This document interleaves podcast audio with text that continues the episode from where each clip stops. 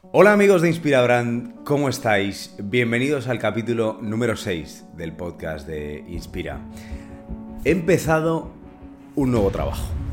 Y tranquilos, no vengo a hablaros de mi libro, pero la verdad es que como sabéis, en el podcast de Inspira nos gusta mucho hablar sobre movimientos emprendedores, eh, startups que están revolucionando un sector. Y en concreto hoy hablamos del sector de la educación. Y es que he empezado como Team Coach del grado Lane. Liderazgo, emprendimiento e innovación. La verdad es que hace un par de semanas yo ni sabía lo que era el grado Lane.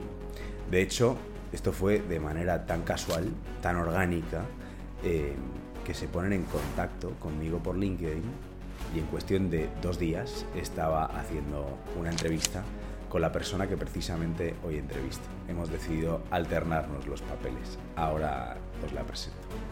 Bueno, hoy hablamos de educación, como os digo, en un país como España, en el que somos muy buenos en algunas cosas, pero en otras tenemos que hacer un poquito de autocrítica.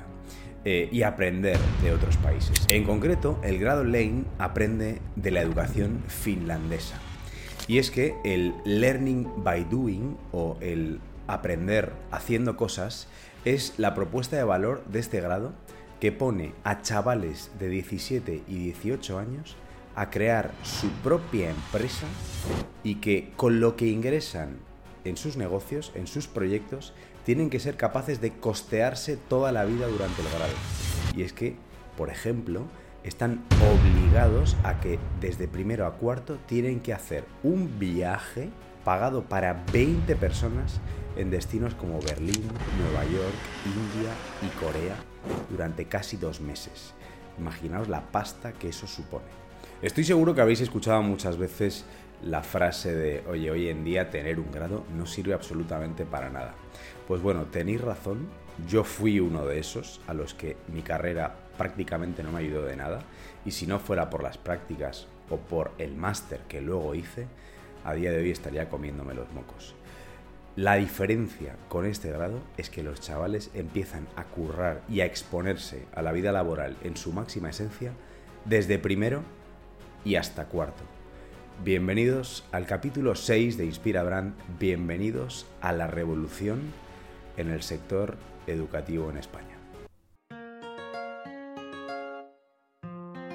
Todo va muy rápido. La sociedad nos empuja a ello no te quieres perder nada. Pero, ¿realmente llegas a todo? Abre los ojos.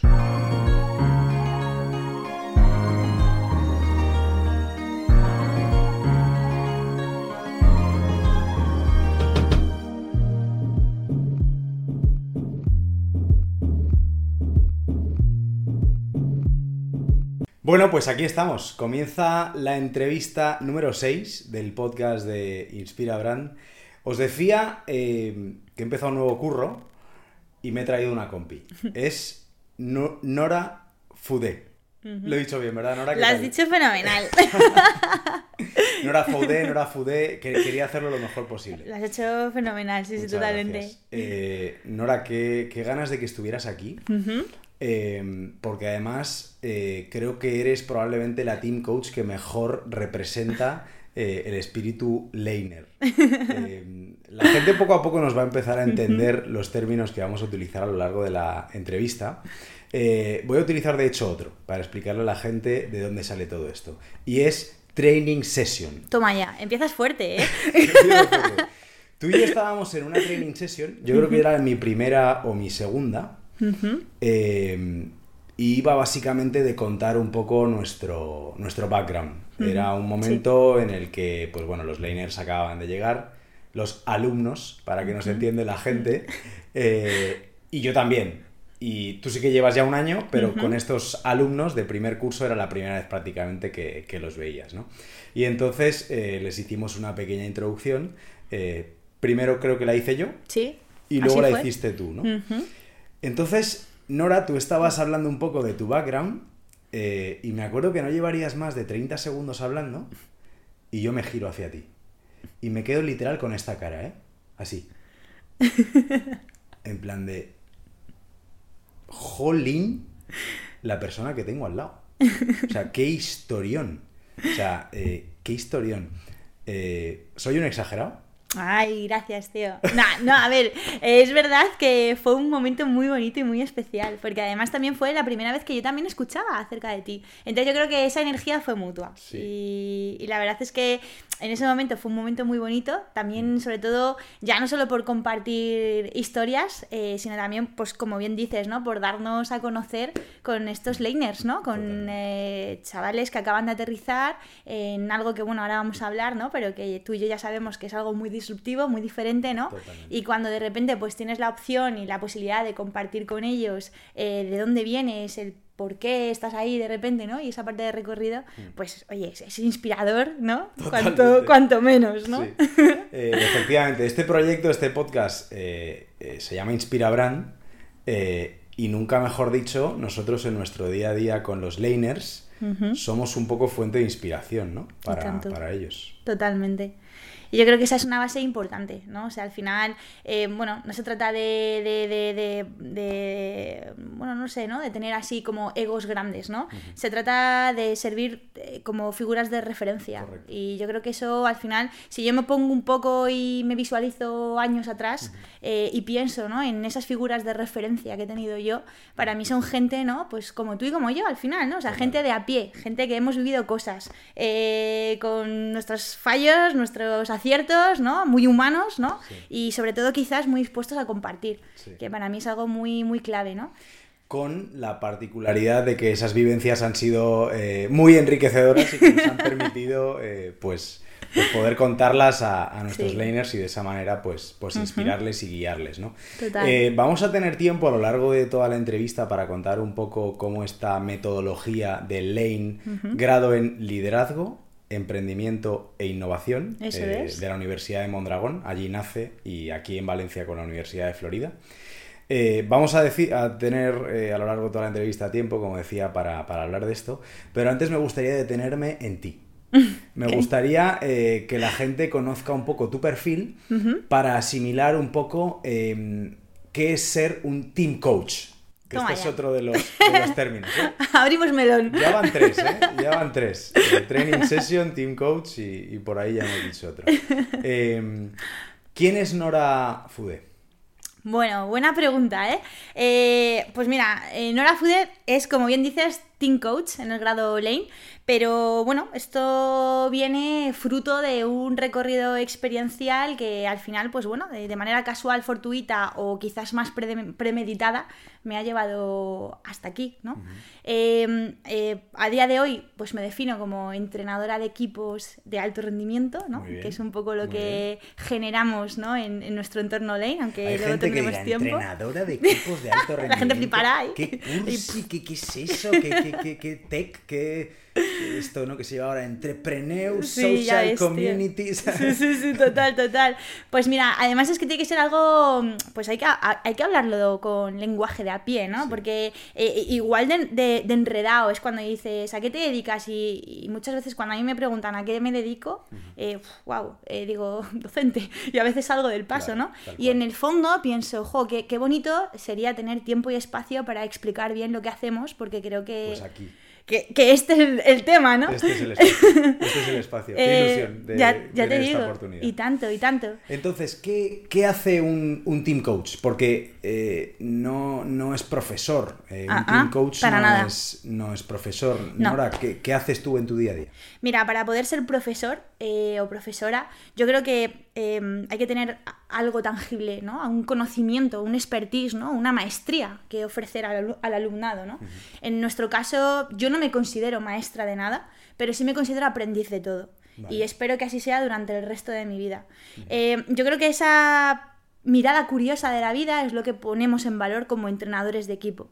Y si me preguntas a bote pronto qué es lo que haces, Nora, eh, básicamente eh, quiero creer que guío eh, desde la sombra eh, a un equipo que empezaron siendo un grupo de personas desconocidas y que a priori están haciendo un viaje que les va a que, se- que les va a llevar a convertirse en lo que a día de hoy pues conocemos eh, en el mundo empresarial como un equipo de alto rendimiento.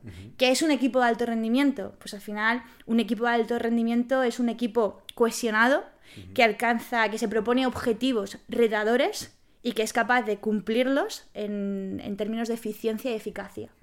Em, y por encima de todo ello hay un paraguas que a mí me gusta pensar que existe y que quizás también es lo que me ha movido hasta Lane y no en otra corporación o otro ecosistema.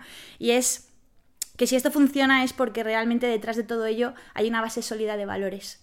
Valores muy humanistas, em, que yo creo que es el punto diferencial de, cualquier otra metodología o cualquier otro ecosistema.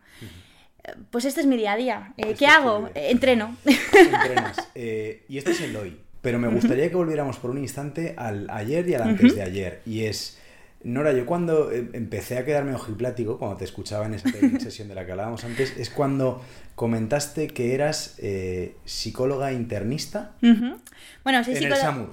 Sí, eh, empecé, bueno, yo sí, yo me formé en psicología, tengo la licenciatura de psicología, soy psicóloga de formación eh, y me especialicé en clínica. Eh, tanto, tanto me especialicé que de hecho tengo un máster en intervención en crisis em, que me llevó a estar un año en el mundo de las emergencias, concretamente en el SAMUR, en Madrid. Tiene que ser duro, ¿no?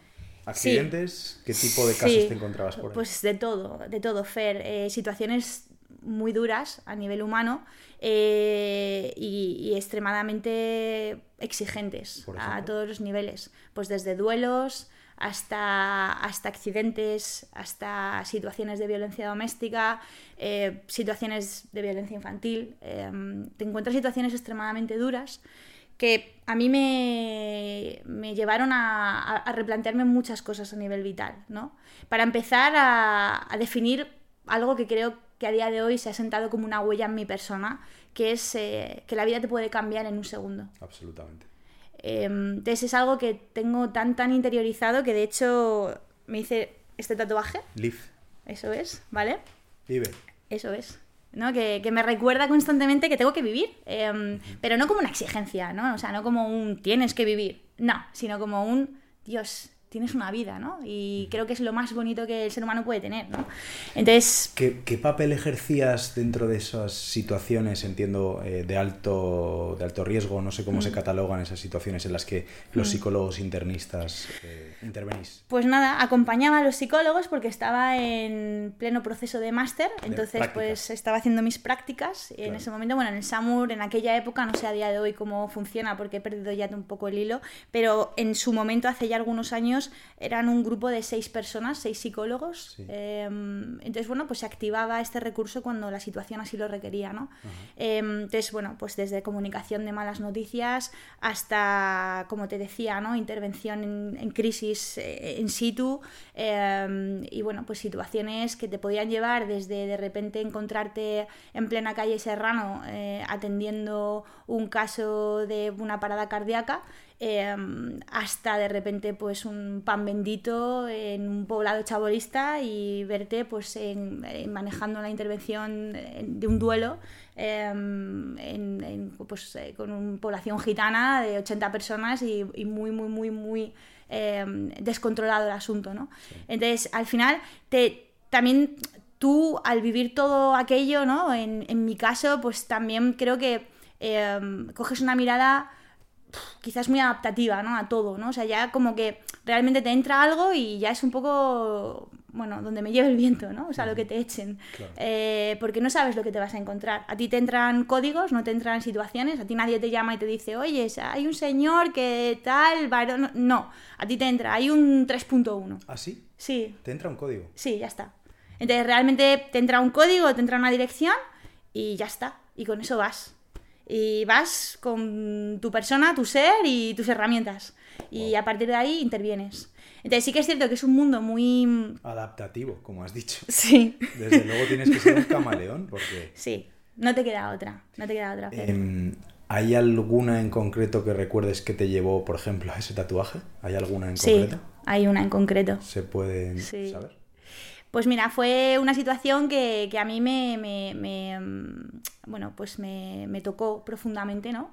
Eh, porque bueno, para poder hacer estas prácticas eh, tienes que también tener, en su momento, tenías que tener un, TEM que se llamaba, ¿vale? Un, eh, bueno, básicamente es como un certificado de, técnico de emergencias eh, sanitarias. Ahora es el TES, en su momento era el TEM, era algo un poquito más básico que te daba pues, los recursos básicos para que tú pudieras realmente hacerte frente a cualquier situación, ¿no?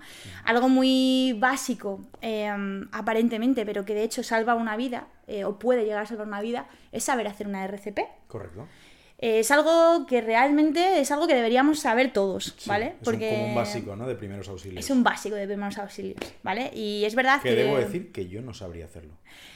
Pues mira, ahí voy, ¿no? Hay una parte informativa que... Nos están escuchando saben, pero... y, y te lo prometo, Fer, que esto literalmente puede definir el hecho de que una persona viva o, muera. Esto es así. Entonces, em, pues mira, me sucedió que en ese momento estaba haciendo las prácticas de esta certificación, ¿vale? La de técnico de emergencias sanitarias. Y entonces, pues yo iba en calidad de técnico de emergencias y nos entró una parada cardíaca en, una, en, un, en un vagón de cercanías de, de Madrid, ¿vale? Pues un señor estaba viajando y le dio un paro cardíaco.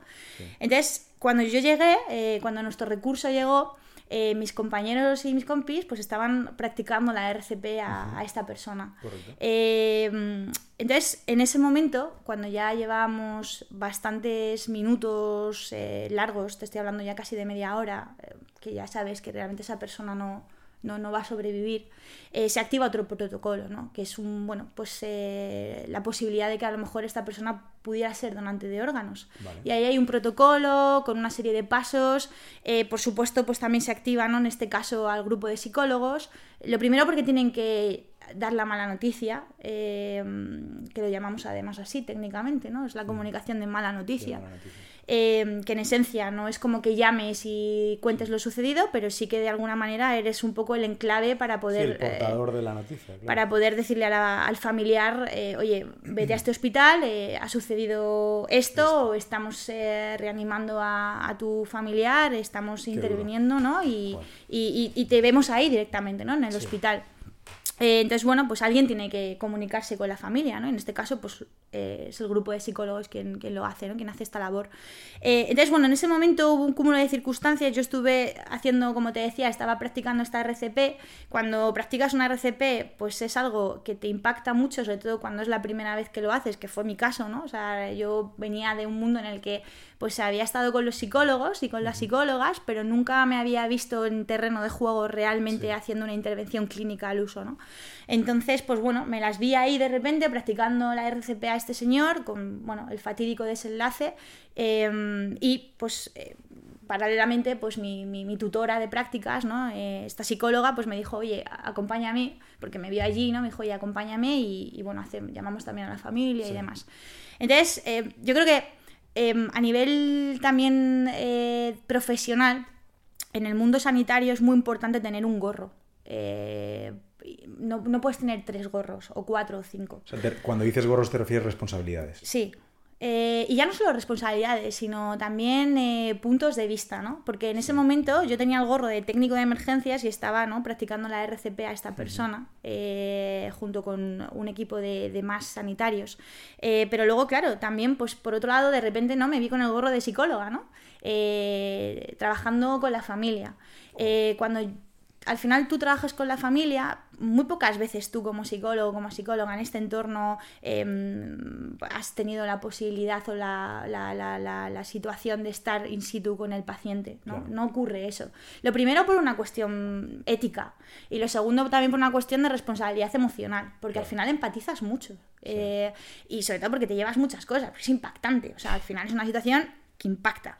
Entonces, eh, claro, cuando tú estás ahí, de repente te toca trabajar con la familia, en este caso, como me sucedió a mí, pues el impacto fue doble. Entonces, no solamente fue un impacto a nivel personal y humano de verme practicando una RCP por primera vez en mi vida. 23 años. Recién salida de la carrera. Sí, 23 años. Eras una laner de cuarto o de quinto. Pues sí, por ahí, prácticamente, por ahí, por ahí, sí. Sí.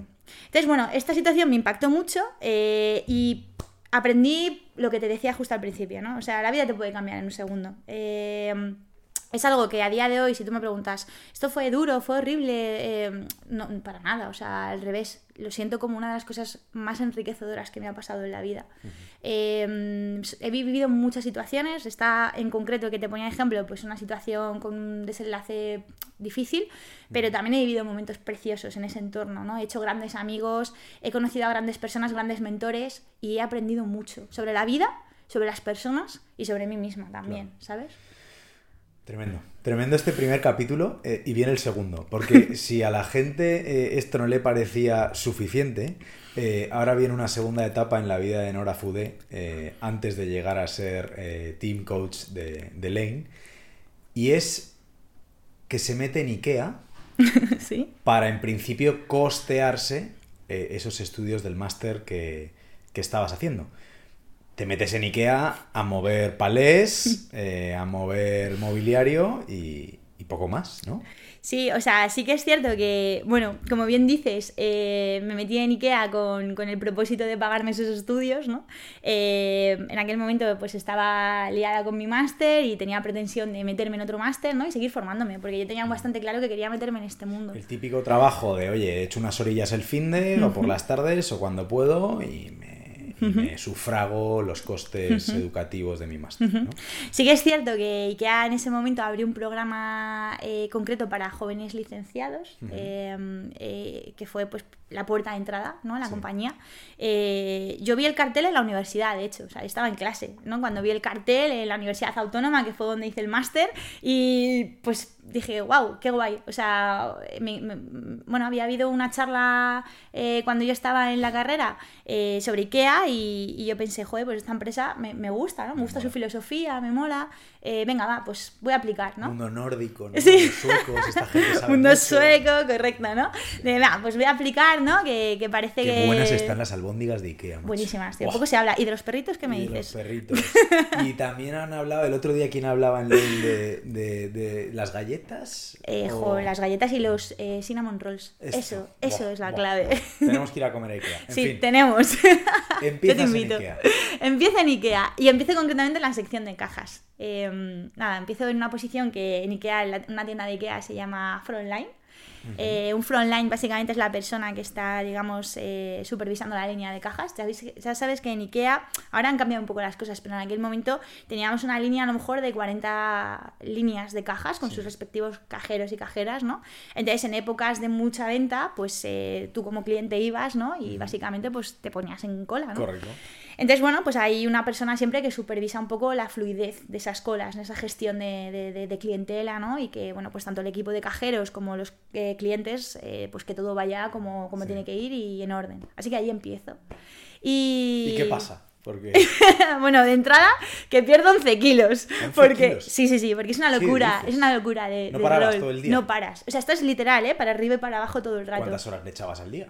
Bastantes, porque al final tenía un contrato de 40 horas, entonces, pues sí, sí, bastantes. Ah, o sea, que era full time. Sí, sí, full time. Full time y luego una formación. ¿Y cómo eh, sacabas tiempo para los estudios? ¿Por las noches? lo sacas, tío, lo sacas. Lo sacas, pero lo sacas porque he de decir, en aquella época tampoco me planteaba una cosa de, de, de, dónde saco tiempo. O sea, yo lo recuerdo ahora con tiempo vista y para mí fue una época súper divertida. O sea, me, me encantaba. Eh, me gustaba mucho lo que hacía, me gustaba estar con los cajeros, me, gustaba estar con los clientes. Entonces, es verdad que llegaba súper cansada físicamente a casa, pero también es verdad que llegaba como muy rica y como con mucha energía. Entonces, pues al final lo sacas, yo qué sé, sacas tiempo. Luego es verdad que tenían, teníamos muchas facilidades, la compañía nos dio facilidades para poder tener espacio, para poder hacer nuestros módulos de estudio y demás. Entonces, no fue nada dramático, para nada. Hay un día no sé si uno en concreto o una temporada que hay un giro en los acontecimientos y la Nora, estudiante de psicología que echaba unas horas en Ikea, de repente empieza a escalar. Sí. ¿Qué pasa? Bueno, pues que se cruza en mi camino un mentor increíble al que tengo aprecio profesional y respeto profesional, pero sobre todo mucha admiración personal. ¿Un coach? Pues mira, en aquella época, si pudiéramos definirlo coach, eh, sería mi coach, ¿no? Mi team Ok, coach. team Eh, en aquella época el rol que ejercía él era el director de recursos humanos de la tienda en la que yo trabajaba. Y básicamente, pues él fue el creador de este programa que te cuento, ¿no? El que diseñó junto con otras personas, ¿no? Un poco el- la posibilidad de que entráramos varias personas eh, a, bueno, pues con la posibilidad a lo mejor en un futuro de desarrollarnos. Entonces, bueno, él básicamente pues me ofrece la posibilidad de empezar a trabajar en el departamento de recursos humanos, eh, liderando la parte de formación y desarrollo de nuestra tienda. Y yo la verdad es que para mí en ese momento, pues, eh, pf, o sea, fue como un antes y un después, ¿no? Ya era como empezar a trabajar en serio y sobre todo con una Ya perspectiva... no eras moza de almacén. No, no, y sobre todo quizás, o sea, ya no, ya no tanto moza de almacén, que, porque eso es quizás es lo de menos y había que remangarse ese, se remanga y punto, sino quizás también con esa perspectiva de decir, jo, creo que estoy en mi sitio, ¿no? O sea, creo que, que aquí me puedo quedar tiempo, ¿no? Y, y como una sensación de casa muy grande porque, porque en ese momento pues se te abren un mundo de posibilidades, de aprendizaje, de desarrollo y, y un reto, un reto, porque de repente dicen, oye, que tienes que llevar esta parte del negocio, ¿no? Y O sea que te metes en oficinas me meto en oficinas. Y ahí surge la, la nora, no sé cómo decirlo, la, la adaptativa, ¿no? Ahí es cuando tu, tu gen de adaptación eh, se Aflora. multiplica. No, me mola mucho esto porque eh, más allá, ahora desvelaremos un poco cómo acaba la historia, ¿no? Porque la gente dirá, bueno, vale, ¿y qué? Eh, pero eh, quería sacar el tema de la inteligencia emocional. Hay muchas veces que dices, eh, y sobre todo ahora cuando digamos que acabaste siendo la mano derecha de la CEO en España, ya lo he dicho, vaya, spoiler. Eh, acabaste siendo la mano derecha de la CEO de IKEA en España, mucha gente diría, joder, un perfil así tiene que ser, bueno, un tío que haya hecho un MBA en el IS, en ICADE, en ESADE, bueno, tiene que ser un- una bestia, ¿no? Sus estudios, sus idiomas, eh, casi casi que, que un tío que se haya ido a Harvard, ¿no? Para acabar siendo eso. Eh, y aquí entra, desde mi punto de vista, eh, un elemento muy importante que te caracteriza, y yo creo que nos... No me meto en el saco, pero, pero quiero entender que, que algún día sí, la inteligencia emocional de las personas, ¿no? Total. Yo creo que igual esas skills más técnicas de finanzas, de clientes, de operaciones, de un poco todo lo que reúnen estos perfiles que salen tan formados de, de estas carreras o de estos másteres, una persona con un alto grado de inteligencia emocional adaptativa eh, puede ponerse incluso a ese nivel en rangos de responsabilidad dentro de una pedazo de multinacional como, como es el caso de IKEA. Yo creo que, que- que- que es un ejemplo tu historia. Eh, no sé si estoy en lo correcto, pero creo que va un poco por ahí. Cuéntanos.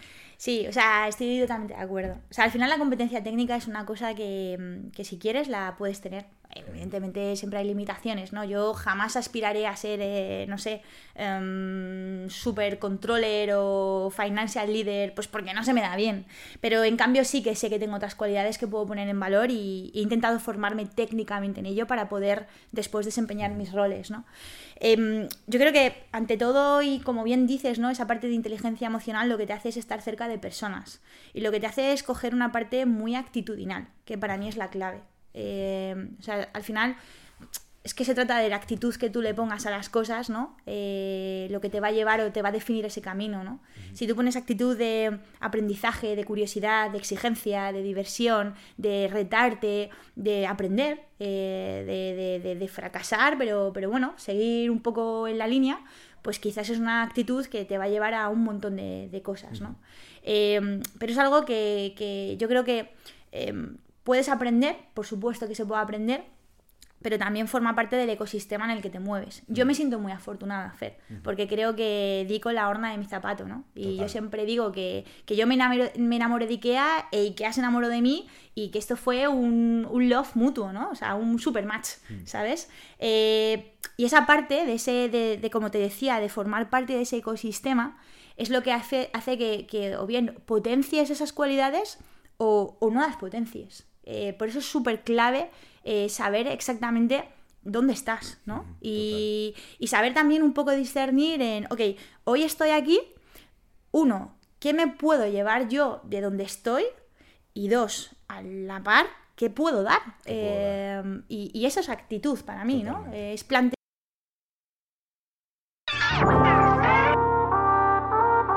Hola, soy esa voz que te recuerda que si te gusta nuestro contenido, no olvides darle a like y suscribirte a nuestro canal de YouTube y Spotify. Y si no quieres perderte nada de lo que pasa en nuestra comunidad, busca a Inspira Brand en redes sociales. Tu follow nos empuja a seguir creciendo. Entonces, quizás yo en ese momento, eh, joder, yo no, yo no tenía ese pensamiento, o sea, yo no me lo planteaba de esa manera, ¿no? Eh, hoy le puedo poner palabras, eh, pues porque han pasado años, este, soy una persona adulta, tengo más madurez. En aquel momento quizás, pues estás ahí y, y, explotas. Pues porque tienes energía, vitalidad, porque lo que te viene es fuerte y grande y porque te motiva y a partir de ahí pues pues pues pues haces no eh, me gustaría introducir ahí un par de, tecnicismos de los que luego hablaremos cuando cuando empecemos a hablar de lame eh, y que vienen muy al pelo de lo que justo estabas comentando ahora. Yo creo que hablamos de perfiles eh, problem solver básicamente un, un, tío muy resolutivo un tío en este caso una tía que se arremanga y que se baja al barro y que, que trabaja. Pues claro, obviamente hasta ahora nos contarás, ¿no? Para llegar a ser la mano derecha de la acción España, tuviste que pasar por muchas fases previamente y por otros departamentos, ¿no? Em, y, el otro es el del learning by doing. Total. Es el otro término que también me gustaría introducir, que va muy de la mano de Lane, pero que también eh, se ve muy reflejado en cómo fue tu carrera, ¿no? Una persona, eh, a priori, pues psicóloga, eh, que, no tenía absolutamente nada que ver con el mundo corporate y se adentra ahí, ¿no? O sea, aprendiste haciendo en tu día a día durante los casi ocho años, ¿no? Creo que estuviste allí en la, compañía. Sí, y eso es genial y te decía esto del ecosistema FER porque precisamente el Learning by Doing es uno de los pilares fundamentales de la compañía, en este caso, ¿no? O sea, IKEA tiene varios valores y uno es este. Entonces, al final, eh, aprendes haciendo eh, y nadie te viene con un libro, con un guion de estructura diciéndote, pues mira, después de la A va la, va la B, ¿no? O después C y D y tal. No, o sea, simplemente aparecen retos y tú tienes que tener esa capacidad, lo primero, de vivir muchas cosas y lo segundo, de generar aprendizajes para poder solventar eso segundo que te venga, ¿no? Y a partir de ahí es donde surge el crecimiento y la magia. Y luego, si eres un poquito avispado y tienes esa inteligencia emocional. de la que hablábamos, pues evidentemente van a suceder cosas muy bonitas eh, y es que te vas a dejar ayudar hmm. por la gente que tienes a tu alrededor. Mira, el otro día leí una frase, eh, desde que estoy en Lane, eh, leo muchos libros. Porque Book Points. Book Points, otro término, luego hablaremos de él. Y, que, y, que, viene muy al pelo del tema de la inteligencia emocional y es, decía algo así la frase que era, no intente sonar todo el tiempo inteligente, porque dará la sensación de que pretende impresionar todo el tiempo. Bueno, total. Y eso es un mandamiento de inteligencia emocional total. Hmm. O sea, ¿cuántas veces un tío súper técnico, súper bueno, súper capaz, con un montón de títulos, eh, precisamente por un ego muy grande o por una falta, una carencia muy grande de inteligencia emocional, eh, se va a quedar en el camino, ¿no? Hmm. Y, igual alguien más resolutivo, más problem solver, más actitud, ¿no? Hmm. Eh, eh, se puede, puede adelantar por la derecha a, toda, esta, a toda esta gente. ¿no? Y, también es inseguridad, ¿eh? No te creas. Sí, Porque, mm, de hecho, yo, lo viví, ¿eh? O sea, lo, viví por propia experiencia. Y, si quieres, saltamos al siguiente capítulo y, te cuento también. Bueno, no, me has terminado de contar cómo acabas, muy, rápido, en 30 segundos, ¿cómo acabas siendo la mano derecha de la CEO? Pues muy sencillo, mira, eh, bueno, muy sencillo, de sencillo no tuvo nada, pero, pero bueno, básicamente, eh, nada, todo forma parte de un recorrido, eh, como te decía, pues fui afortunadamente aprendiendo bastante y la verdad es que se me fueron abriendo puertas. La primera puerta vino en forma de, de oportunidad, me ofrecieron la posibilidad de trabajar como Customer Experience Manager fue mm, el primer rol de liderazgo directo que, tuvo, que tuve en la empresa. Y nada, pues me puse a liderar un equipo que en aquel momento pues llegaban casi a 200 personas. Eh, entonces, nunca antes había liderado un equipo de manera directa. Eh, y bueno, te decía esto de la inseguridad porque precisamente si en aquel momento tenía algo era, inseguridad, ¿no? Entonces, el primer año fue durísimo, o sea, y fruto de esa inseguridad, pues aparecieron muchísimas sombras, ¿no? Eh, desde eh, un proteccionismo muy grande que me hacía tener mucha distancia con mis compañeros y compañeras, desde ese no dejarme ayudar porque necesitaba demostrar, yo tenía la falsa creencia de que necesitaba demostrar el por qué me habían dado esa oportunidad, eh, hasta también esa inseguridad con mi propio equipo, ¿no? Claro, que, que no les claro. dejaba a lo mejor brillar tanto porque yo necesitaba demostrar que me merecía ese liderazgo. La soledad del líder, ¿no? También. Sí. Eh, yo, eso, Mucha. yo eso lo pasé. eh, viví en, en México también por mm, ejerciendo un rol, no obviamente por 200 personas, pero también eh, teniendo responsabilidad y, y entiendo. Es, Sí. es un momento de soledad, ¿no? Muchísima. Liderar un equipo, sí. y hasta que no se empiezan a destruir barreras internas tuyas y realmente empiezas a sentir que, que, bueno, que al final, eh, o sea, que no te vas a morir. O sea, nunca hay nada lo suficientemente grave, ni siquiera eh, una presión eh, profesional así tan Claro. grande como que te haga romperte del todo, ¿no? Claro. Entonces, eh, poquito a poco, pues empecé a hacer ese proceso a nivel personal, ¿no? A dejarme un poquito ayudar, a realmente acercarme más.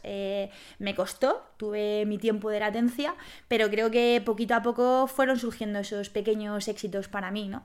Eh, éxitos que al final, pues me llevaron a que un día, después de tres años viviendo esta oportunidad, pues, pues de nuevo surgiera la oportunidad de, empezar a trabajar con, con la que en aquel momento era la CEO de, de España. ¿Y cómo es eso? ¿Llama a tu puerta ella? ¿O cómo? Eh, bueno, eh, más o menos. Eh, es una multinacional muy grande, entonces pues al final siempre hay muchos factores intervinientes. Si no es ella directamente, al final siempre hay un equipo que, que al final pues conoce ¿no? un poco lo- el talento que hay internamente en cada país ¿no? y que de alguna manera pues entiende que quién puede encajar a nivel de perfiles. ¿no? A veces con mejor o, o- o peor suerte, ¿no? pero a priori siempre se intenta hacer ese encaje previo eh, y, y llaman, sí, sí, o sea, se, llama un poco a la puerta y, y sobre todo también un poco, pues, eh, algo bonito que tiene IKEA es que nunca hay una imposición, o sea, siempre hay una invitación, cosa que me parece muy, muy humano, ¿no?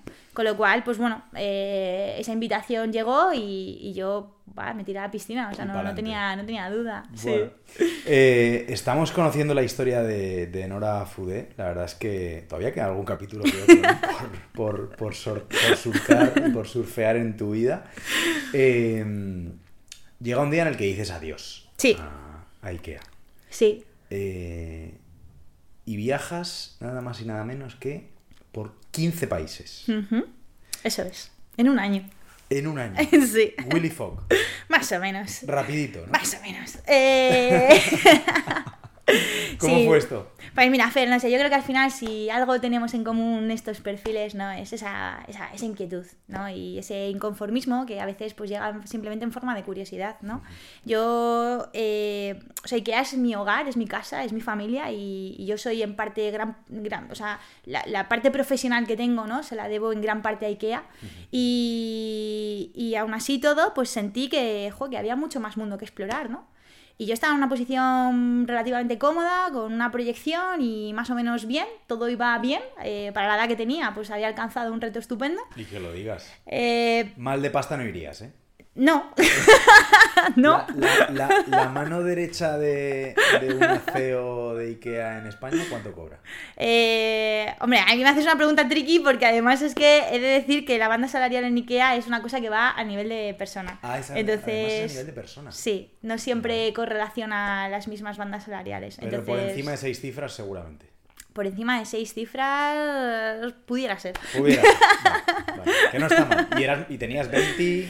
No, en aquel momento ya había alcanzado los 30. Ah, ya sí, sí, sí, ya 30. tenía los 30, sí, sí, sí. Eh, recién cumplidos, he de decir, pero sí, los había alcanzado. Vale. Y bueno, pues en aquel momento sí, o sea, tenía una vida cómoda, tenía mi piso, tenía mi coche, tenía mm, un estilo de vida bastante confortable, tenía aspiracionalmente lo que cualquier persona pues sueña con tener, a lo mejor en... Bueno, yo lo a conseguí. los 50. A los- Yo lo conseguí pronto, sí, yo Sí. lo conseguí pronto. eh, y sobre todo tenía mucha sensación de estabilidad y comodidad.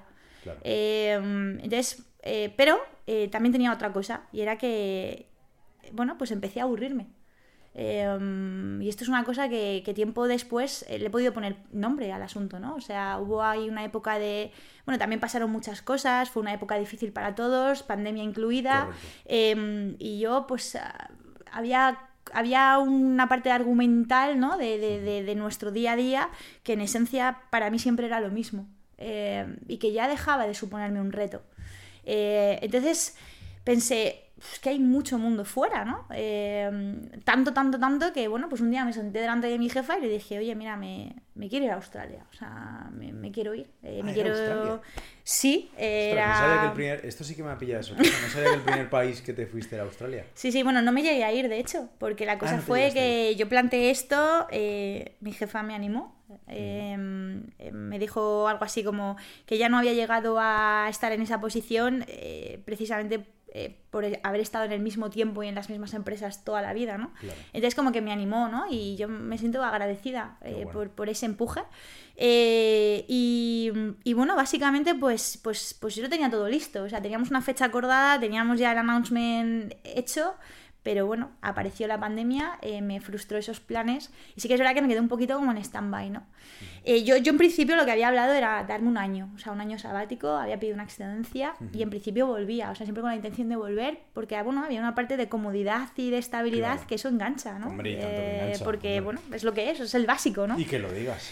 Eh, pero bueno, al final también la pandemia creo que fue un momento de reflexión para todos, eh, para mí también, evidentemente, mucho tiempo de soledad, eh, mucho tiempo en el que de repente todo para y te empiezas a replantear cosas y pensé, pues que qué sentido tiene seguir, si es que, es que para mí ya no lo tiene, o sea, es que ya vaya donde vaya, ahora mismo en el punto en el que estoy, siento que necesito algo más. Claro.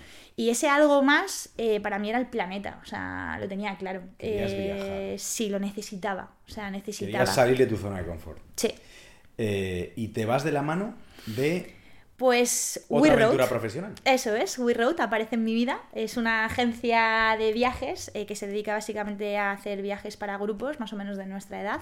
Y bueno, en aquel momento pues es una empresa italiana que aterriza en España y en ese momento pues aparece un proceso de selección, yo aplico y bueno, pues eh, de unas cuantas personas, pues tres nos vamos los primeros, eh, pioneros a saco. Yo me voy a Tailandia eh, como primer viaje estrella, me llevo a un grupo de 12 personas y ahí comienza un poco otra aventura, ¿no? Joder. Eh, y otro reto, eh, diferente, no tenía nada que ver. De repente el reto ya no era manejar un budget de X dinero, ¿no? Eh, el reto era que a lo mejor nadie comiera un camaleón crudo, porque si no luego se te va, ¿no? Entonces Pues si te das cuenta, en todas al final eras lo que hoy en día has acabado siendo, que es un poco entrenadora, ¿no? Sí, Porque ahí también, eh, en el primer caso, entrenabas o, o- o era el paciente, tú, tú, tú tal. Eh, luego fueron los, los clientes, en el caso de IKEA, los compañeros, tus empleados o tu equipo, mejor dicho. Y, y aquí tus clientes en forma de, de turistas. Tal cual, sí, sí, sí. Y, y esa parte de hacer equipo, ¿no? Que yo creo que al final es fundamental. Entonces, yo creo que hay una parte preciosa de esa aventura y es con lo que me quedo, que es el hecho de que de repente pues te llevas a personas que, bueno, algunos han viajado más y otros directamente no han viajado nunca. Y tú tienes la posibilidad de hacer que esa experiencia sea la experiencia De o una vidas. experiencia de sus vidas. Pero no por ti, sino por lo que eres capaz de generar Claro. en cuanto a ambiente, comunidad, grupo, experiencia, ese diseño ¿no? de, de cada día, pues es una parte preciosa. Y llegamos a este punto. Y llegamos a este punto, Fer. ¿Qué Punto tengo? en el que tú y yo coincidimos. Sí, y llegamos a este punto en el que en noviembre de, de 2023 coincidimos, Nora. ¿Qué es esto? Explícaselo a la gente. Pues mira, os presento el maravilloso mundo del Falcon. Eh, básicamente esta es nuestra metodología. Es la metodología de Lane. Eh, evidentemente esto es un grado... Para el que no lo esté viendo eh, en la edición de vídeo y lo esté escuchando en la versión de podcast, le acabo de dar eh, un libro en formato, pues... pues Que no es corto. DIN A4, encuadernado, a todo color, que pone MTA, Falcon Model Evaluation Guide, Guía de Evaluación Eso es. 2023-2024. Tal cual. ¿Para qué sirve esto? Pues mira, esto básicamente es nuestra guía, pero es nuestra guía para nosotros como team coaches, pero también es la guía de los laners. De hecho, se lo entregamos en primero. A- Entonces, imagínate, es como si les entregáramos de repente las preguntas del examen de los cuatro años de la carrera. Pues esto es así, y esto es- forma parte de nuestra, de nuestra metodología. Así de disruptivo es el asunto. Eh, como te decía Fer, esto es un grado académico, ¿no? Y es un grado universitario oficial, por lo tanto, la parte académica tiene que estar avalada metodológicamente y esta es la metodología. Preguntas de cuñado. Dale. Antes de, antes de entrar en materia. Si yo fuera el papá o Sí. fuera eh, un alumno antes de empezar, que estuviera en primero o segundo de bachiller, Sí. te diría, oye, eso, lo primero, ¿es un título oficial? Es un título oficial. ¿Y eso es humo o, o eso es de verdad? Ahí Esto es de verdad. Mi niño va a aprender algo. eh, yo, chavalín de 17, 18, ¿voy a aprender algo o no? Pues vas a aprender y mucho, además. Eh, de hecho, creo que esa es la clave, que vas a aprender. Y aquí, bueno, podemos entrar en, por supuesto, discrepancias, ¿no? Diversidad de opiniones. Yo creo que por no comparar con otros grados, porque no es la praxis del asunto, pero por, por no entrar en eso, sí que es cierto que hay un valor diferencial en nuestra metodología y es básicamente que las personas aprendemos, pero porque aprendemos porque hacemos. Y ese es el valor diferencial. Los laners según llegan, lo primero que hacen es montar una asociación juvenil y empiezan a enrolarse en proyectos que facturan de manera real. Y cuando tú dices proyectos que facturan de manera real, detrás de todo eso hay conflictos de equipo, asentamiento de roles, comunicación. Hay mil millones de competencias que entran en juego a nivel personal. Es un poco, chaval, la vida es esto. Tal cual, vamos. Con sus luces y sus sombras. Y aquí, Nora, eh, hablamos de, de algo que trasciende un poquito más allá de Lane eh, y va hacia un modelo educativo. ¿no? O sea, Tal cual. En España eh, tenemos un modelo educativo bastante distinto a lo que en el norte de Europa, Hmm. eh, que precisamente es de donde proviene esta metodología, ahora hablaremos, Sí. eh, hay, ¿no? Y es en, Mm. en el norte de Europa, eh, hablamos de Finlandia, hablamos de Suecia, hablamos Mm. de Noruega, países escandinavos, eh, Alemania, etcétera. La educación o la manera de aprender que tienen los alumnos en las carreras es, es, muy distinta. Sí. O sea, allí la, la gente eh, se evalúa en otro tipo de cosas, ¿no? Competencias, habilidades, skills, ¿no? Que se dice en, en inglés. Y aquí en España vivimos en el país de la titulitis. Yo tengo un título, yo tengo una carrera, yo tengo un grado, yo tengo un tal. Eh, el grupo Mondragón, que es quien está detrás de, de- de MTA, Falcon Model y en general de lo que es el grado Lane, además de otras muchas carreras, Mm. eh, se dio cuenta de que en su grupo, en las empresas del grupo, en las que están, eh, pues ahora mismo se me ha ido algunas empresas, pero sí, Fagor, sin ir más lejos. lejos, Fagor, Bosch, Mm, ¿no? tam- Bosch- no, no. Bosch no, Fagor. Sí. Eh, me he ido. Pero bueno, hay, hay varias empresas multinacionales Sí. súper potentes. Eroski. Eroski, sin ir Mm. más lejos, eh, se da cuenta de que todos los perfiles que venían de sus grados no eran competentes. Y dicen, joder, es que me viene el de ADE, me viene el de marketing, me viene el de no sé qué, aquí no me vale ninguno. Tengo que crear un grado que capacite a los alumnos eh, en base a las skills o las necesidades que yo tengo en mi empresa. Mm. Y de ahí nace eh, todo esto. Entonces, quiero decir, si aquí está el modelo educativo tradicional en el de hay asignaturas, hay créditos, hay profesores, aquí no hay profesores, no hay asignaturas, no hay créditos. No. ¿Hay, créditos? Perdón, ¿hay Hay créditos? créditos porque hay una parte oficial, Sí. pero desde luego no hay nada de lo que has dicho. O sea, Exacto. totalmente. No se evalúan en base a un examen, No, no, no, no, no. no. ni se obtienen por una asignatura. Eso es. O sea, al final esta es la parte disruptiva, ¿no? O sea, al final cuando te decía que los chavales y las chavalas aprenden haciendo, básicamente es porque fruto de esa metodología la raíz es el desarrollo de competencias específicas. Competencias específicas que tienen que desarrollar durante cuatro años. Eh, cuatro años en los que empiezan, como te decía, siendo un grupo sin que se conozcan, hasta que se convierten en un equipo que posiblemente sean capaces de desarrollar. Pues hemos tenido equipos que han salido en formato cooperativa, eh, equipos que han salido formando una SL, equipos que han eh, desarrollado una startup. O sea, al final, lo que puedan llegar a hacer, eh, o sea, nosotros no lo conocemos. Nosotros no hay, aquí no hay techo para ellos. Y eso quizás es la parte mágica del asunto, ¿no? Sí. Eh, por que no se nos escape, metodología finlandesa, Sí. Kimi Academia. ¿Qué es esto? Pues básicamente este es el origen del modelo Lane, ¿vale? Eh, Team Academia es un, bueno, pues lo funda una persona eh, que en ese momento pues se cuestiona desde el pensamiento crítico puro y duro el modelo edu- educativo a nivel mundial. Eh, y esto es curioso, o sea, si te das cuenta, Fer, todo en la vida, en el mundo y en el planeta, todo ha cambiado, pero nosotros seguimos manteniendo un sistema educativo basado en el sistema prusiano del siglo pasado. Eh, el cuestionamiento es el por qué. ¿no? Eh, pues esta persona básicamente se hace esa pregunta y desde ahí nace un poco el origen de hacer algo diferente, de empezar a crear una manera de aprender en el que las personas aprendan haciendo, aprendan, oye, esto es la vida, pero es que además sean capaces de desarrollar su máximo potencial eh, desde una perspectiva muy humana. ¿vale? Eh, perspectiva humana, pues porque entra en juego competencias como el trabajo en equipo, el valor del esfuerzo, hábitos saludables a nivel personal, disciplina de trabajo, o sea, entran en juego factores que al final no solamente es un desarrollo de la startup X para ganar el unicornio y Claro. no, no va de eso, va de todo lo que sucede eh, para que consecuentemente, si acaso suceda esto que te digo, ¿no?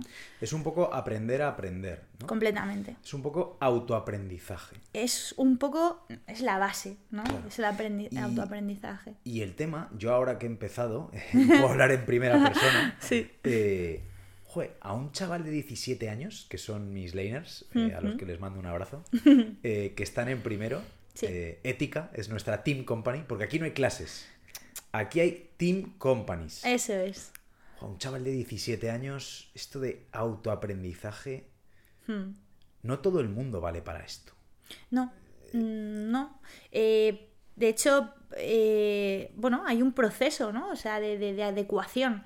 Pero también lo hay si de, de- repente decides hacer ADE y te lo replanteas en tercero de carrera. O sea, yo, yo conozco un montón de, de personas a mi alrededor que empezaron X carrera y luego pues se cuestionaron eh, y pivotaron, ¿no? Yo creo que esto es igual. Esto claramente no es para todo el mundo, porque aquí requiere una serie de... O sea, para empezar, se trata de una carrera extremadamente exigente. Eh, exigente a todos los niveles, eh, empezando por el personal, porque el autoaprendizaje, eso que llamamos autoaprendizaje, no es un tema de, de ala, aprende por ti mismo. No, evidentemente hay un marco, hay una estructura y sobre todo hay un acompañamiento que sucede tanto de la metodología como de nosotros como entrenadores, ¿no? Em, pero efectivamente ya no estamos en la era en la que necesitemos una maestría. Es que el conocimiento está en la palma de nuestra mano. Absolutamente. Entonces, ahora bien, lo que quizás es importante es que nosotros aprendamos a discernir qué conocimiento es el que vale o el que no vale. Y ese es el kit de la cuestión. Cuando tú tienes a un chaval que en ese proceso de autoaprendizaje desarrolla el suficientemente espíritu crítico como para poder discernir eh, esas fuentes de información, esos mentores clave, esas oportunidades eh, que realmente le van a llevar a una, bueno, un éxito, eh, que eso es un proceso, que no es algo que sucede de manera casual.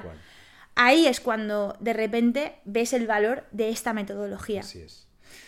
Tal cual. Es que, o sea, imagínate un chaval de 17 años eh, que le dicen que con esa edad va a montar una empresa que va a tener 17 socios, que se tiene que entender con ellos, que no sabe nada de la vida, que no sabe montar una empresa, que no sabe organizar ni trabajarse, ni fijarse objetivos medibles, ni ponerse metas, ni siquiera poder llevar de ideas a proyectos. Tal cual. Yo lo que más estoy alucinando es la evolución que tienen. Desde que entran en primero, Hmm. he tenido la oportunidad de conocer a, a laners de segundo, de tercero, Hmm. de cuarto, la evolución que tienen. O sea, Es una es- pasada. aprendes con una velocidad. Es una pasada. O sea, y, y Nora, tú y yo, no porque trabajemos ahora en Lane, sino yo he hecho la vista atrás y Hmm. me veo a mí mismo, ya no con 17 o 18 en primero de carrera, yo me veo con 22 cuando salí de la carrera Tal cual. y digo, pero si era un pardillo. y yo veo a los chavales Sí. de Lane con 19 en segundo Ah, mm, y digo, pero que están a punto de invertirles mm, y de montar una SL. mm. Que, que, que, que, que van en avión. Sí. Y, y- y- de nuevo, o sea, para que eso suceda, eh, se han tenido que poner en juego otras muchas cosas, ¿no? que ese es el trabajo fino que, sucede cuando hablamos de, todo esto, ¿no? Y, y, efectivamente, o sea, el cambio es abrumador, porque tú no, tú no, tú no, tú no sales de Lane sabiendo em, sabiendo cosas específicas técnicas, por así decirlo, ¿no? Que, puede ser que también, ¿eh? No digo que no, porque, bueno, si tienes inquietud y necesitas eh, por, por, X proyecto, eh, no sé, saber más de marketing digital, por ejemplo, saber más de ventas, pues claramente tu, curiosidad y tu foco te va a llevar a, formarte en eso, ¿no? Ad hoc, ¿no? A todo lo que estás desarrollando.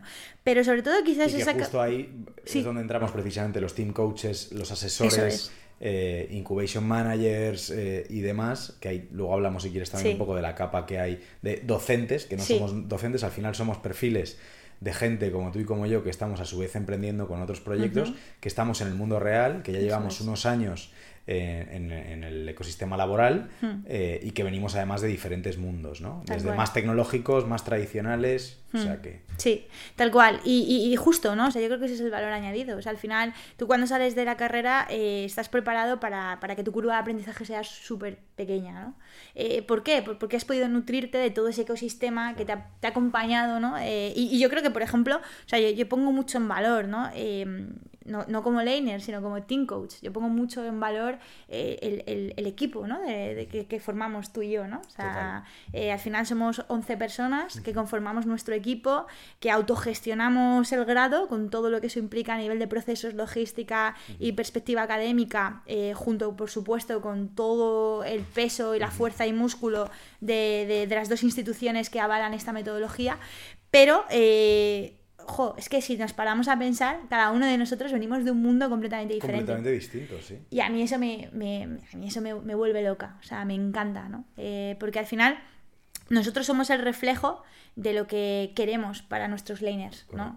Y si nosotros no alimentamos entre nosotros esa inquietud, esa curiosidad por el aprendizaje, ¿no? Ese nutrirnos entre nosotros a través de nuestro talento y ese retarnos, ¿no? Darnos feedback, aprender a trabajar en equipo con la dureza que a veces eso implica, ¿no? Y esas trainings a veces tediosas que tenemos nosotros. El, concepto un poco de, crítica constructiva, ¿no? Y de, oye, de, decirnos las cosas a la cara, ¿no? Porque yo creo que si hay una cosa que caracteriza a un joven estudiante, incluso no tan joven, un montón de perfiles de nuestra edad, en su vida se habrán planteado ni siquiera dar la cara eh, y rebatir una idea desde la cooperación, desde la co-creación y un poco todo esto, ¿no? O sea, volvemos a lo de antes, inteligencia emocional. O sea, se curten en inteligencia emocional desde muy pequeños. Totalmente, inteligencia emocional y, luego también una parte que es una base importante de la metodología que es el diálogo. El diálogo. Y cuando tú aprendes a dialogar, que no discutir eh, o debatir, eh, que son dos conceptos también necesarios. ¿eh? No, digo que no haya que discutir o no haya que haya que debatir,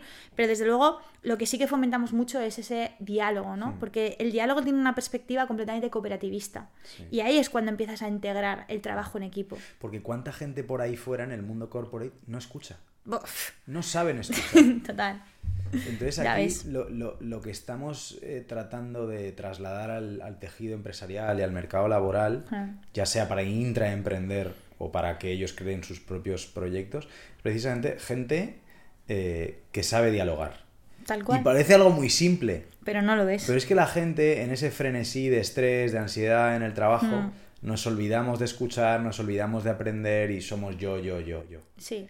Aquí creamos gente que sabe mucho, pero que además no va dándoselas de que sabe mucho y que no escucha, todo lo contrario. No, porque tienes una. porque creamos o, generamos un ecosistema en, el que lo que importa es el equipo, no la persona. Entonces, al final. Eh, o sea, yo, puedo ir, yo puedo ir muy rápido, ¿no? Si, si voy yo eh, y quiero hacer un proyecto, yo mañana levanto algo. Claro. La cuestión es, ¿voy a llegar lejos? Pues es el cuestionamiento. Pues, pues seguramente no. Porque a mí me falta mucho conocimiento, me faltan muchas perspectivas, me faltan muchas herramientas que seguramente pues tú me puedas eh, eh, dar, ¿no? Y ese es un poco el matiz. Entonces, eh, y también un poco plantearse, ¿por qué el ecosistema laboral necesita ahora esto? Joder, pues porque para empezar tenemos unos retos a nivel organizacional que yo creo que siempre hemos tenido retos, ¿no? Pero es que ahora, precisamente con todo lo que se viene sucediendo a nivel de tendencias mundiales, eh, la generación Z, que es la generación que nos que, que, es la que pisa fuerte, ¿no? Más individualistas, han nacido individualistas. O sea, claro, o sea, hay, hay un montón de, de matices. Em, las empresas ahora se vuelven locas, ¿no? Las grandes corporaciones ya están como locos estudiando, oye, ¿qué, qué, cómo, ¿cómo es esta generación? ¿Qué, qué necesita? ¿Qué tipo de consumidor? ¿Qué tipo de, de empleado? ¿Qué tipo de, de empresario? Empresaria es, ¿no? O sea, al final esta generación viene fuerte y viene ya, porque el mundo es muy rápido. Ya no, ya no, ya no son eh, terrenos rápidos. Ahora es el, bueno, el famoso entorno buca este que mañana será otra cosa. Porque todo va tan rápido mm. que no te da tiempo a asimilar nada. Eh, me gustaría detenernos un poco, por, sobre todo los, potenciales alumnos, los, los padres, un poco el ecosistema digan, bueno, y esta especie de profesores que os hacéis llamar team coaches, eh, ¿qué perfiles tenéis? ¿no? Eh, desde luego es gente que ha sido cuidadosamente seleccionada. Y no porque a mí me hayáis seleccionado, ¿eh? ahora estoy, hablando de ti. Cuidadosamente seleccionada por la inteligencia emocional que tiene, por las experiencias que ha vivido. y sobre todo por ser equipos multidisciplinares. Es decir, en nuestro equipo de team coaches podemos encontrar desde un perfil de un ingeniero mecánico eh, hasta un biotecnólogo. Eso es. A un eh, marketing communications, que sería un poco más mm. mi, perfil si quieres.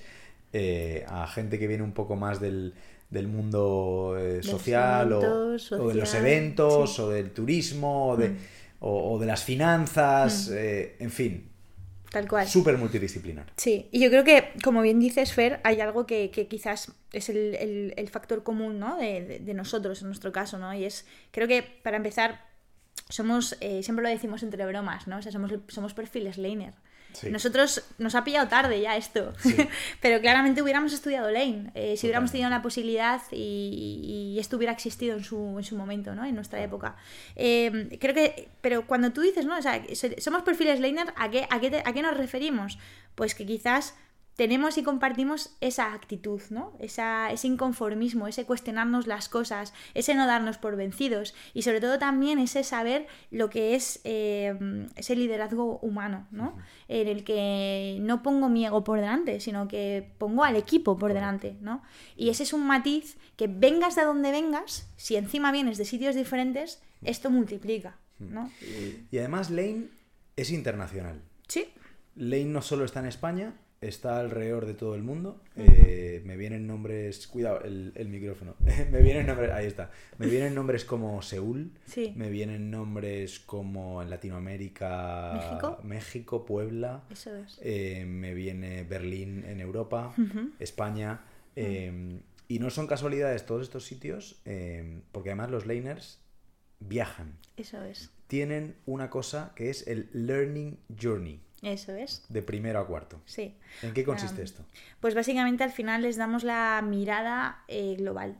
Eh, o sea, nosotros no podemos caminar solos. Y en esa perspectiva de la que hablábamos, ellos necesitan integrar diferentes perspectivas y tendencias mundiales. O sea, y necesitan entender que no, nosotros cuando hablamos de emprendimiento, hablamos de realmente generar proyectos de impacto que vayan mucho más allá de nuestra propia realidad. ¿no?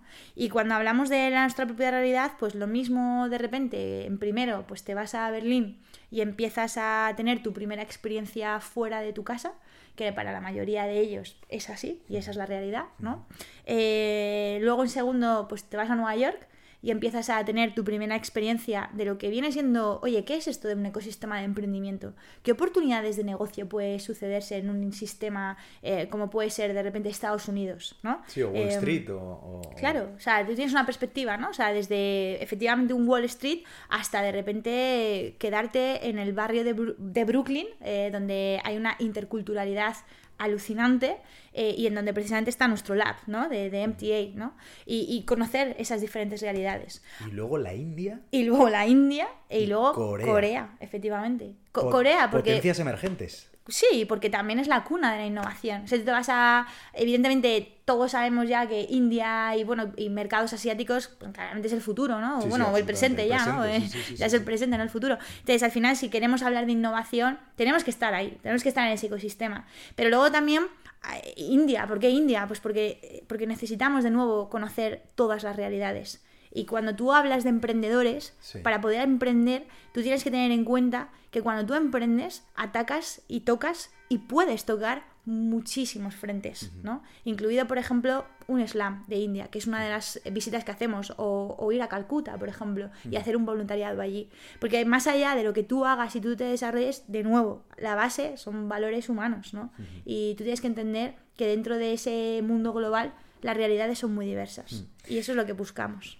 Para el que se piense de, bueno, carrera trendy, eh, universidad privada cara, aquí en Valencia la segunda carrera más cara Sí. es Lane, después de medicina en el CEU, si no me equivoco. Tal cual. Eh, no es tan sencillo, ni mucho menos, eh, por el hecho de que sea privada. Ya no solamente el hecho de entrar, y ahí es donde quiero ir, Mm. el hecho de mantenerte. Desde luego. Hay una cosa en este librito que se llama Bottom Lines. ¿Y eso qué quiere decir? Básicamente que la carrera tiene un sistema eliminatorio Mm. en el que o das la talla o no vas, o no continúas. Mm. Y me venía ahora eh, a la mente el bottom line, sin ir más lejos, de los viajes. Como no tengas la pasta suficiente, como tu team company no haya facturado la pasta suficiente para irte a India y a Corea, 20 tíos, 3 meses en India y en Corea, multiplica, haz tus cálculos. Barato no es. Desde luego que no. Es mucha pasta. Sí. Perdón. Em, se van fuera. Se van, tal cual. No continúan. No, no. Pero, pero, pero ya no solamente el tema de los viajes, hay otros bottom lines a lo largo de la carrera. Pero efectivamente, o sea, al final es lo que tú dices. Yo al principio te lo decía, ¿no? esto es una carrera muy exigente. Eh, pero no es una exigencia insana. Al revés, o sea, es una exigencia basada en una cultura de esfuerzo en la que lo único que cuenta aquí, de nuevo, es el equipo. Y tú tienes que generar suficiente income para que todos os podáis ir de viaje, para que todos podáis tener esa oportunidad. Porque es una oportunidad de crecimiento. Y ese es el matiz y esa es la visión. No es eh, un checklist de cumplo, facturo y me pago la estancia y fuera. No. Esto es, hostia, es que tenemos la oportunidad de estar en este ecosistema de innovación, estar dos meses viviendo la realidad en Corea del Sur, apostamos por ello, porque es bueno para nuestra Team Company. Y sí, por supuesto, si no facturas lo suficiente y no te puedes costear la estancia de ese viaje, pues estás fuera. Eh, y luego hay otra serie de indicadores, eh, otras medidas que van poco a poco evaluando eh, al laner Eso es. de manera individual y de manera colectiva durante los cuatro años. No Eso. solamente hay indicadores que tienen que ver con lo económico, sino indicadores que tienen que ver con, como decíamos antes, los book points. Tal cual. En primero de carrera te tienes que haber leído 40 libros. En segundo de carrera te tienes que haber leído 80 libros.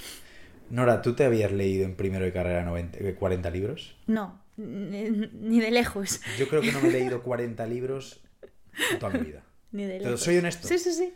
Nunca Ni he sido lejos. un tipo eh, muy Ah. echado a la lectura. Mm.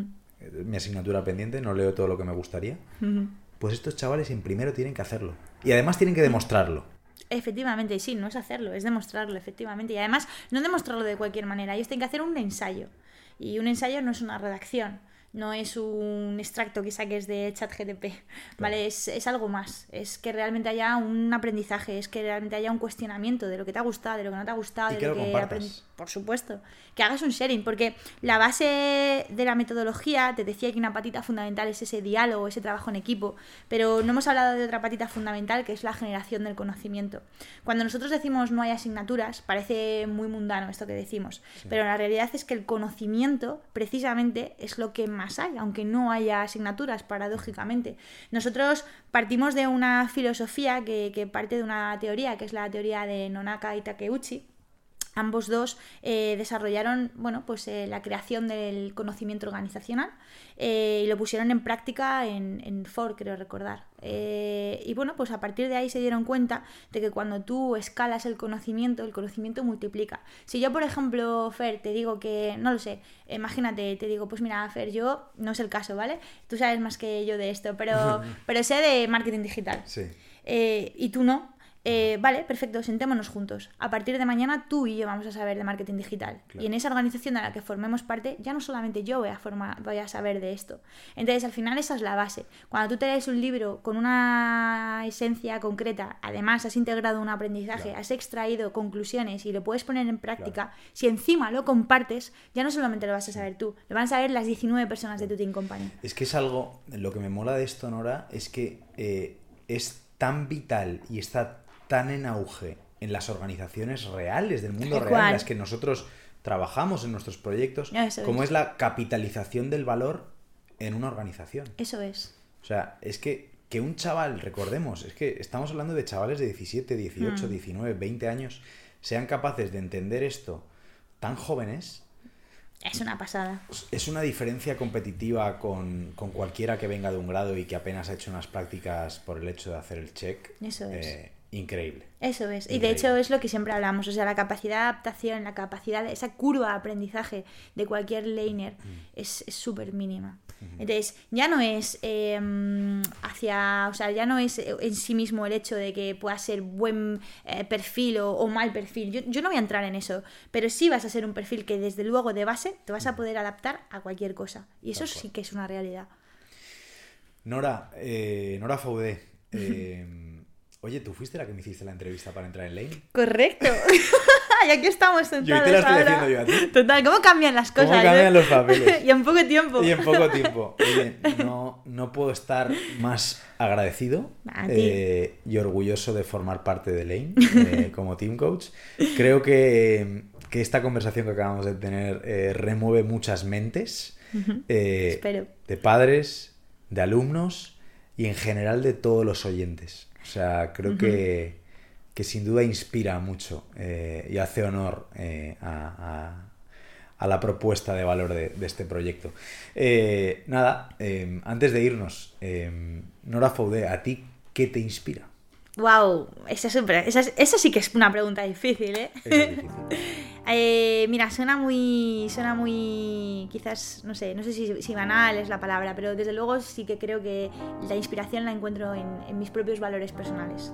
Eh, al final, eso que me mueve, que está dentro de mí, que es tan, tan, tan mío, eh, pues esa inquietud por saber más, esa, ese inconformismo por, siempre quizás querer más, ¿no? Ese, ese, saber que la vida es un mundo de posibilidades y una, como le digo yo precisamente a, mis laners, ¿no? una pizarra en blanco donde puedes dibujar cualquier camino, a mí eso me inspira muchísimo y es quizás lo que me hace levantarme cada día, de manera muy entusiasma, entusiasta por las mañanas. Oye, qué orgullo. Eh, Nora, muchísimas gracias por haber estado en el podcast de, de Inspira Brand. Y nos vemos mañana. mañana. Te iba a decir en las aulas, pero no, en las training sessions. Eso es, en nuestras trainings. En nuestras trainings. gracias, Fer. Muchísimas gracias. A ti. Cuídate.